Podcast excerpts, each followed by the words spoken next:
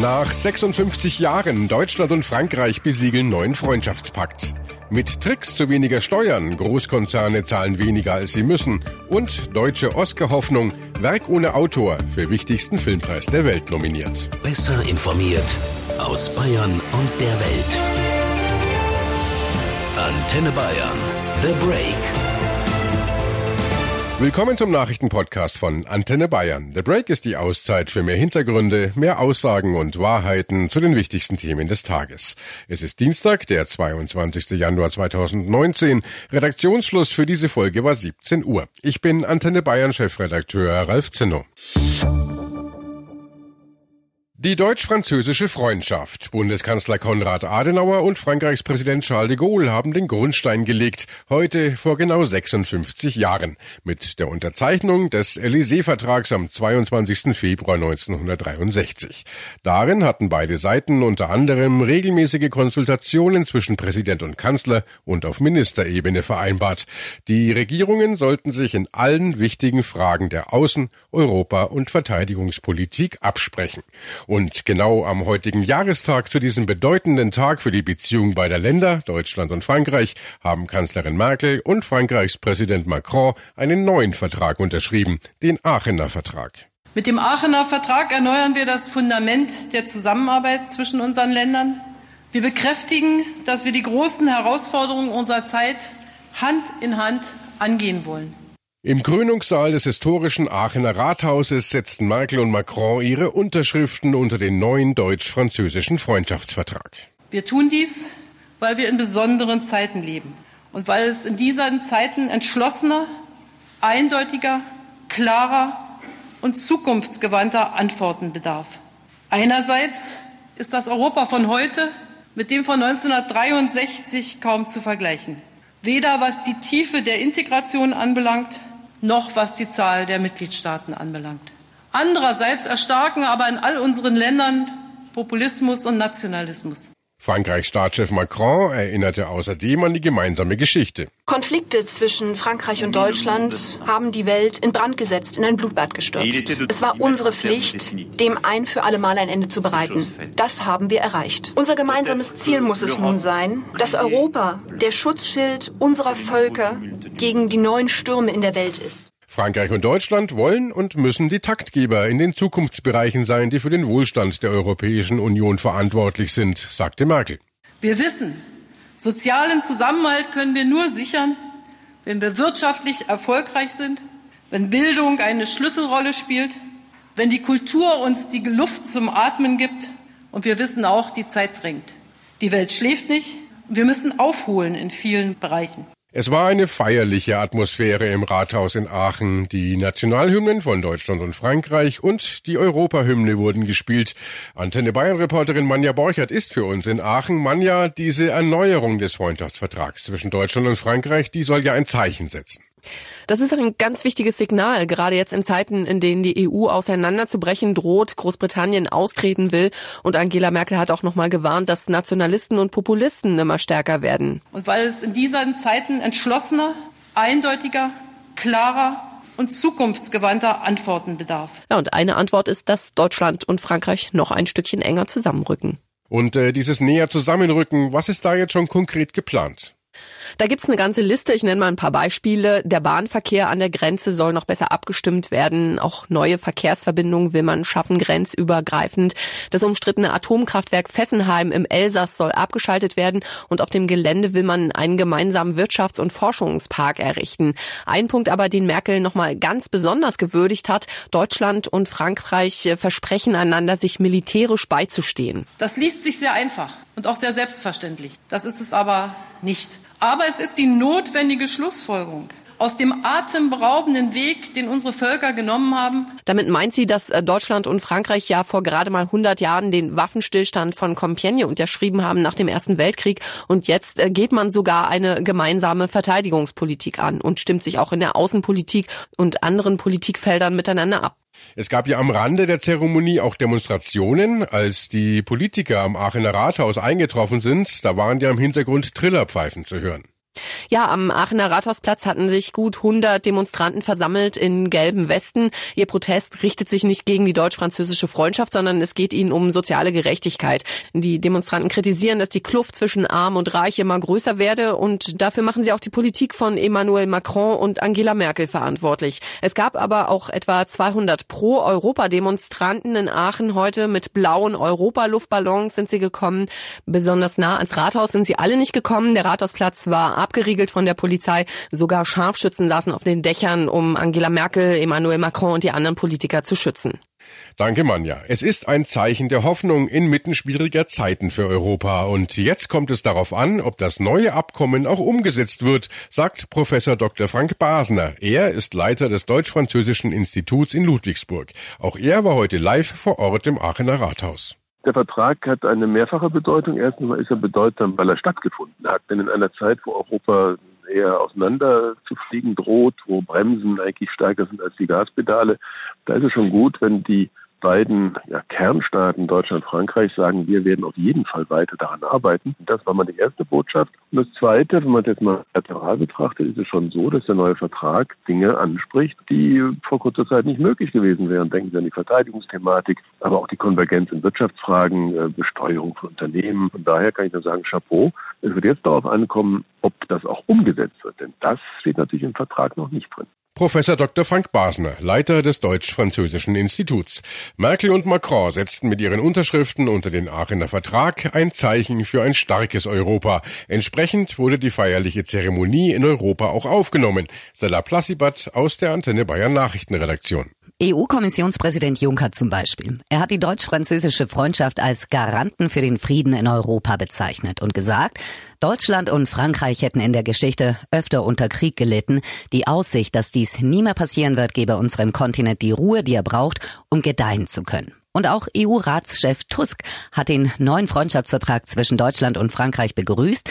Gleichzeitig aber betonte er, die verstärkte Zusammenarbeit einzelner Länder dürfe nicht die gesamteuropäische Kooperation ersetzen. Und es hat aber natürlich auch Kritik gegeben. Ja, stimmt. Unter anderem von Grünen Fraktionschef Anton Hofreiter. Er hat den neuen Freundschaftsvertrag beider Länder als unzureichend kritisiert und nannte den Vertrag eine Zusammenarbeit auf Sparflamme. Vor allem das Kanzleramt habe viele Reformhoffnungen ausgebremst, zum Beispiel beim Klimaschutz. Und auch von der AfD kommt Kritik. Der außenpolitische Sprecher Hampel äußerte die Befürchtung, dass die Vereinbarung zu einer Vergemeinschaftung von Schulden führt. Jeder von uns zahlt Steuern und wer es nicht macht, Steuern hinterzieht, muss mit saftigen Strafen rechnen. Prominentester Fall vielleicht der frühere FC Bayern Präsident Uli Hoeneß. Er wurde ja wegen Steuerhinterziehung zu dreieinhalb Jahren Haft verurteilt. Die Hälfte verbüßte er dann hinter Gittern. Da macht es dann allerdings etwas sprachlos zu hören, dass große Konzerne fast nirgendwo in der EU den gesetzlich vorgeschriebenen Steuersatz zahlen. Aber genau das zeigt eine neue Studie, die von den Grünen in Auftrag gegeben wurde. Antenne Bayern-Reporter Hans Oberberger, wie weit klaffen denn die Zahlen auseinander?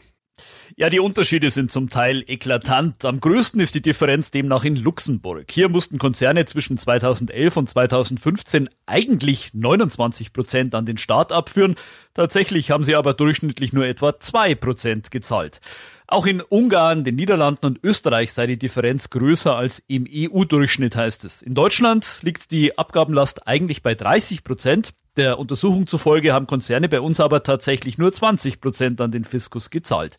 Lediglich in Bulgarien wurde keine Abweichung festgestellt. Diese Zahlen muss man allerdings mit Vorsicht genießen, weil es in Europa nämlich keine Offenlegungspflicht für Steuern gibt, stützt sich diese Studie auf die private Datenbank Orbis. Allerdings eben auch die besten Daten, die verfügbar seien, wie es heißt, zumindest tendenziell dürften die Werte also schon stimmen. Aber Hans, wie kann das denn sein? Ja, das liegt zum einen daran, dass die Steuerpolitik in der EU nicht einheitlich ist. Jedes Land kann seine eigenen Steuerregeln machen und Länder wie Luxemburg oder Malta haben da halt recht kreative, lukrative Steuerregeln. Einige sprechen sogar von EU-Steueroasen, wie etwa die britischen Kanalinseln. Das ist politisch durchaus so gewünscht. Die meisten EU-Länder wollen nämlich keine einheitliche EU-Steuerpolitik, schon gar nicht Deutschland.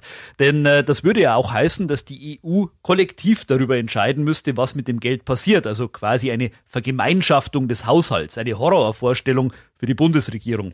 Aber dann muss man halt auch in Kauf nehmen, dass es Länder mit sehr großzügigen Steuerregelungen gibt. Zum anderen sind aber auch die Konzerne selbst beim Thema Steuern recht kreativ. Da werden aus steuerlichen Gründen riesige internationale Firmengeflechte gesponnen, um etwa hohe Gewinne mit einer eigenen Tochterfirma zu verrechnen. Die EU ist da schon länger an dem Thema dran, aber einige Länder profitieren halt ganz nett davon. Deshalb geht das nur sehr schleppend voran. Und äh, mit welchen Tricks arbeiten dabei die Großkonzerne? Ja, das Grundprinzip ist eigentlich recht einfach. Ich muss als Unternehmen versuchen, an dem Ort, wo ich meine Gewinne versteuern muss, möglichst wenig Gewinn zu machen. Zumindest auf dem Papier. Denn äh, wir reden ja hier von Großkonzernen wie Apple oder Facebook, die auch in der EU natürlich tatsächlich Milliardengewinne machen. Wie geht das? Ich muss mir selbst ebenfalls auf dem Papier hohe Kosten schaffen, die mich aber nicht wirklich belasten. Das geht zum Beispiel, indem ich irgendwo im Ausland eine Tochtergesellschaft gründe, die beispielsweise die Lizenzen für mein Produkt verwaltet. Wenn ich jetzt im Land A ein Produkt herstelle und verkaufe, stellt mir meine eigene Tochtergesellschaft im Land B meistens eine etwas wenig kontrollierte Steueroase eine überhöhte Rechnung für Lizenzgebühren aus. Schon macht meine Hauptfirma A offiziell deutlich weniger Gewinn und muss natürlich auch weniger an ihrem Hauptsitz versteuern.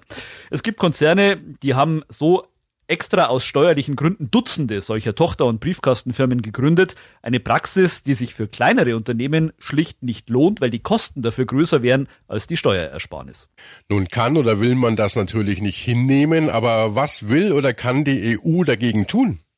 Ja, das Problem ist der EU und auch den EU-Mitgliedstaaten natürlich längst bekannt und es gibt auch eine ganze Latte von Versuchen, das einzudämmen. Allerdings bisher eher mit mäßigem Erfolg, was vor allem daran liegt, dass eben der ein oder andere Mitgliedstaat ganz gut damit fährt und deshalb im Europäischen Rat gar kein großes Interesse daran besteht, das zu ändern. Spektakulärstes Beispiel war im letzten Jahr der Fall Apple und Irland. Der US-Technologiekonzern hat nicht zuletzt aus steuerlichen Gründen seinen Europasitz in Irland und hat dort so wenig Steuern bezahlt, dass die EU-Kommission eingeschritten ist und Irland dazu verdonnert hat, mehr Steuern zu verlangen. Und im letzten Jahr musste Irland von Apple mehr als 13 Milliarden Euro Steuern nachverlangen. Nur ein Beispiel. Es gibt auch viele Ansätze, dieses Hin- und Herschieben zwischen Unternehmen und Tochterunternehmen zu unterbinden, etwa mit einer sogenannten Zinsschranke.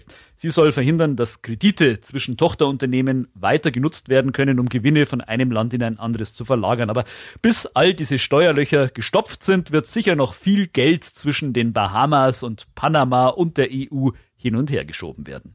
Danke, Hans. And the Oscar goes to And the Oscar goes to. In etwas mehr als einem Monat blickt die Filmwelt nach Hollywood zur diesjährigen Oscarverleihung. Schon heute war die Spannung groß. Welche Stars haben die größten Chancen auf die wichtigsten Filmpreise der Welt? Und welche deutschen Oscar-Hoffnungen gibt es?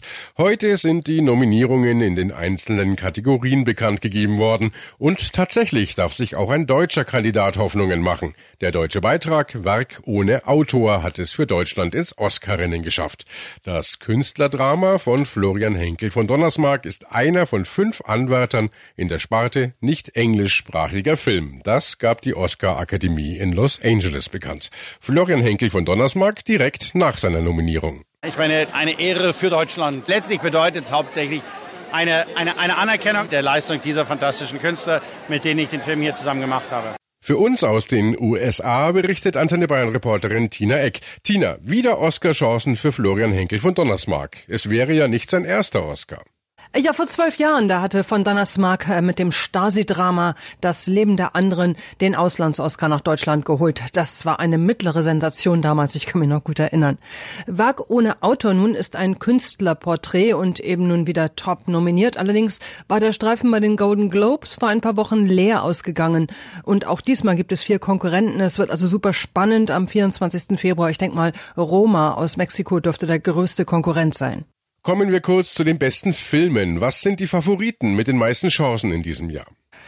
Es ist ziemlich musikalisch in diesem Jahr. Bohemian Rhapsody ist unter den Spitzenreitern und ebenso A Star is Born. Aber die Filme mit den meisten Nominierungen, das sind eindeutig Roma und uh, The Favorite mit Oscar-Chancen in jeweils zehn Sparten. Uh, dann folgen Weiß, Black Panther, Black Clansman und Green Book. Und äh, welche Hauptdarsteller oder Hauptdarstellerinnen können sich Hoffnungen machen? Äh, da ist Lady Gaga für ihre Rolle in dem Musikdrama A Star is Born ganz vorn mit dabei und auch Glenn Close wurde nominiert als beste Hauptdarstellerin. Bei den besten Schauspielern ist Christian Bale nominiert für seine Rolle als ehemaliger Vizepräsident Cheney in der Polizsatire Weiß und Viggo Mortensen, der in dem Südstaaten-Drama Green Book einen Chauffeur spielt. Auch Bradley Cooper, A Star is Born, hat Chancen und unter den besten Nebendarstellerinnen sind Emma Stone und Regina King. Danke, Tina. Verliehen werden die Oscars dann in gut einem Monat am 24. Februar. Und das war The Break, der Nachrichtenpodcast von Antenne Bayern an diesem Dienstag, den 22. Januar 2019. Ich bin Chefredakteur Ralf Zinno. Antenne Bayern. Besser informiert. Jeden Tag. Zu jeder vollen Stunde auf Antenne Bayern. The Break gibt's auch morgen wieder um 17 Uhr. Jetzt abonnieren.